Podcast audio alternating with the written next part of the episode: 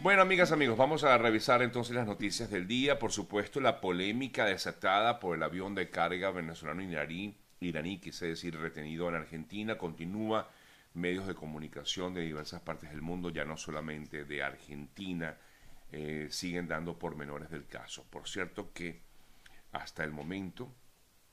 ningún funcionario del régimen de Maduro ha hablado sobre el tema.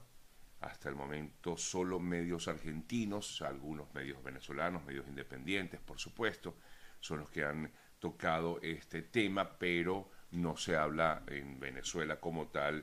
más allá de lo que ya sabemos, que quienes hablan de, esta situación. Lo más reciente que tenemos y que vamos, por cierto, a profundizar más adelante en el programa, lo vamos a hacer con el eh, director del equipo de Monitoreamos, que está en Argentina,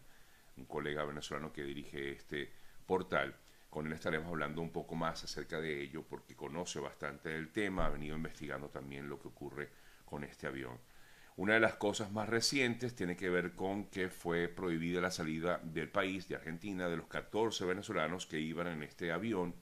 eh, cuyas identidades, eh, si bien es cierto, se han dado a conocer la lista, pero realmente poco sabemos quiénes son más allá de que incluso el propio portal Monitoreamos en el día de ayer ofrecía información de que uno de los que estaría en ese avión y que forma parte de la tripulación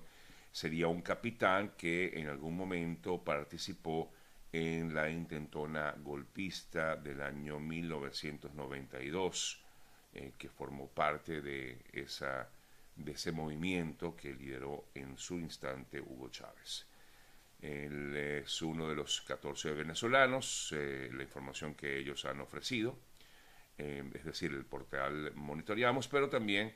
pues continúa esta investigación en Argentina que ahora pues se ha, ha girado en torno sobre todo a determinar qué hay en los teléfonos celulares de estos tripulantes iraníes básicamente, además de que por supuesto van a seguir la investigación también en, lo que habrían hecho estos venezolanos. La oposición argentina ha pedido a la Cancillería de su país que también sea citada la recién nombrada embajadora de Venezuela en Argentina, Estela Lugo, para que dé explicaciones acerca de lo que significaría la presencia de este avión venezolano-iraní. En su momento, eh, la señora Lugo llegó a ser ministro de Turismo y habría sido una de las responsables de la relación que tienen actualmente Mahan Air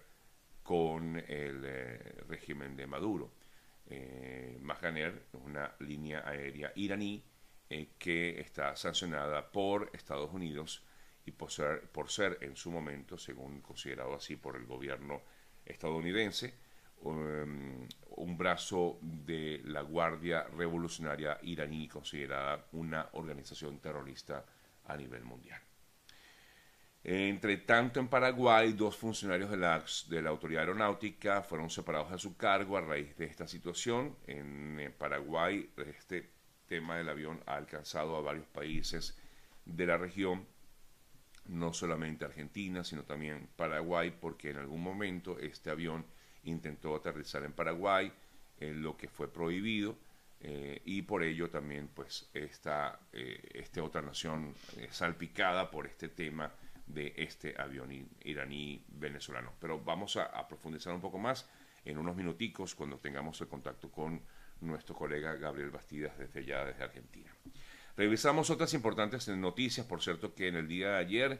Nicolás Maduro sigue su periplo por varios países de Asia y África. Ayer se encontraba en Qatar eh, como parte de esa gira que lo ha llevado a países como Turquía, Argelia, Irán, y eh, Kuwait, entre otras naciones. En el día de ayer se encontraba en eh, Kuwait y permítame revisar a ver si en este momento se conoce de alguna algún nuevo destino. Pues no, tengo entendido que no, que no, no, no hay más información, sino que estaría hoy en eh, Qatar. Bueno, revisamos más informaciones y en esta oportunidad me voy a Colombia. Ayer la candidata, ex candidata eh, a la presidencia, Ingrid Betancourt, se mostró muy preocupada porque aseguró que Gustavo Petro estaría, o la campaña de Petro, estaría comprando eh, votos. dijo en un diálogo que tuvo con el Independiente, un medio de comunicación español, que el candidato del pacto histórico está comprando dos millones de votos con ayuda de congresistas de la República Colombiana. La jugada, de la que por supuesto dice no tener pruebas, se haría con acercamientos de personas de su campaña a políticos que le han ofrecido hasta 200 millones de dólares. A cambio, supuestamente el pacto habría querido que los congresistas les llevaran votos para la contienda, que recordamos se va a realizar el próximo domingo, la segunda vuelta electoral en Colombia. Autoridades chinas, eh, específicamente de Pekín, han advertido que ha habido un aumento de casos de COVID en China, específicamente en la capital, y que la ciudad de 22 millones de personas estaba en una carrera contra el tiempo para enfrentarse al brote más grave desde que comenzó la pandemia, un brote que significa que millones de personas se enfrentan a pruebas obligatorias constantes y además eh, miles están bajo confinamientos selectivos en eh, ciudades eh, como Pekín. Apenas hasta el pasado 6 de junio lo podían tener acceso a establecimientos públicos, además de otra serie de medidas que se han tomado en Pekín a raíz de este brote o, mejor dicho, de esta nueva ola de COVID en la nación china.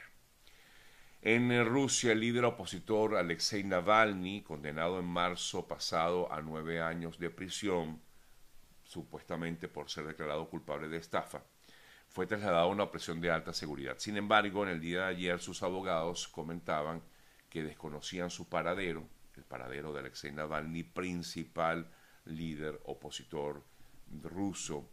Em, desconocían su paradero. Eh, hasta el día de ayer no tenían información de dónde se encontraría Alexei Navalny, que como ya comentaba, se había sido eh, trasladado a una celda de máxima, a una celda no, perdón, a otra cárcel de máxima seguridad, eh, según información pues que se maneja desde eh, Rusia. Estaba aquí revisando algunas noticias relacionadas con el tema, a ver si había algo nuevo con respecto a, al paradero de Alexei Navalny. Por los momentos no, no encuentro nada, pero seguramente en el transcurso del día tendremos un poco más de información al respecto. Seguimos revisando otras importantes noticias destacadas en el día de ayer y eh, justamente hablando de Rusia, el Tribunal Europeo de Derechos Humanos condenó a Rusia por impedir la acción de 73 ONG que se vieron condenadas a desaparecer a causa de una ley de 2012 que las consideraba, consideraba perdón, agentes del extranjero. Un poco lo que ha pasado en países como Nicaragua, inclusive en Venezuela.